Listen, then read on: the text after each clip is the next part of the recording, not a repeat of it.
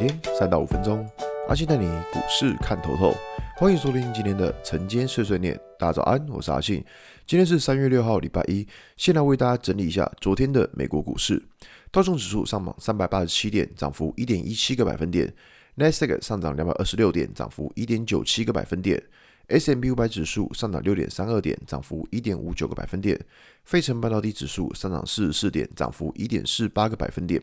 上礼拜美股四大指数都是一个上涨的情况。那不过呢，其实可以看到美股部分日线的是有站上五日均线，但周线的部分还在五周均线之下哦。那所以说，以这种状况来说的话，如果我们会希望就是指数是一个比较呃安全的状况的话，应该要好好的赶快的站上五周均线。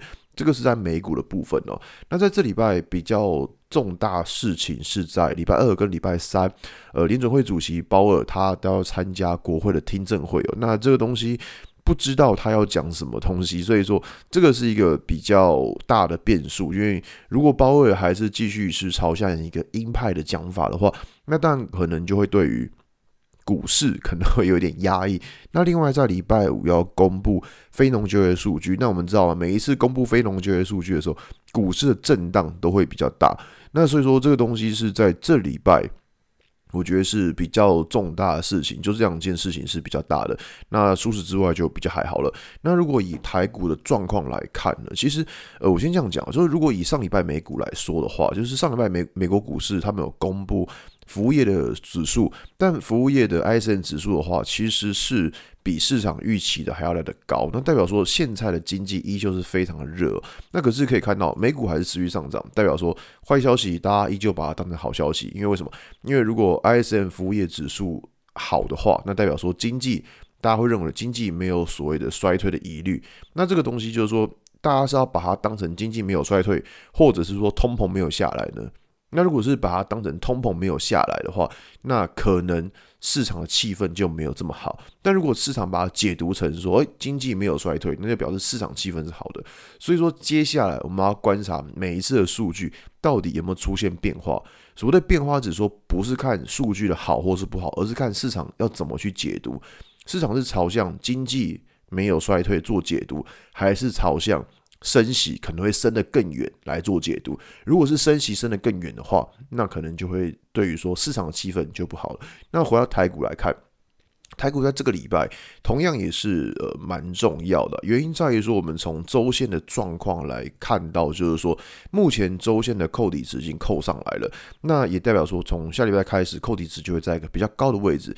那这礼拜呢，如果假设指数跌破了一五六零二的这个位置的话，就会让五周均线产生下弯。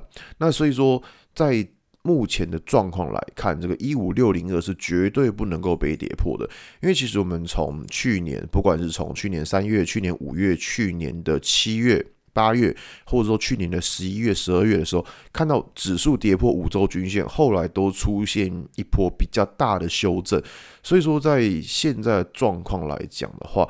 五周均线要好好守住，是一个比较重要的状重重要的关键哦。如果五周均线守不住的话，那我们的操作资金可能就要稍微的收一下，去先等一下看市场的止跌。那假设依照目前的状况，指数还在五周均线之上的话，那当然就是。呃，我们的操作资金就或者操作的想法就依旧是偏向多方来思考。那如果说指数如果真的更强了，诶，可以突破上个月的高点一五七一七的话，那可能我们再把操作资金可以再继续再更放大一点，这样就是一个比较 OK 的做法。就利用资金来控制自己操作风险，是目前我觉得比较适合的一个操作策略。好吧，今天节目就到这边。如果你喜欢今天内容，记得按下追踪关注我。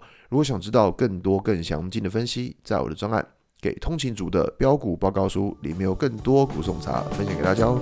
阿信，晨间碎碎念，明天见，拜拜。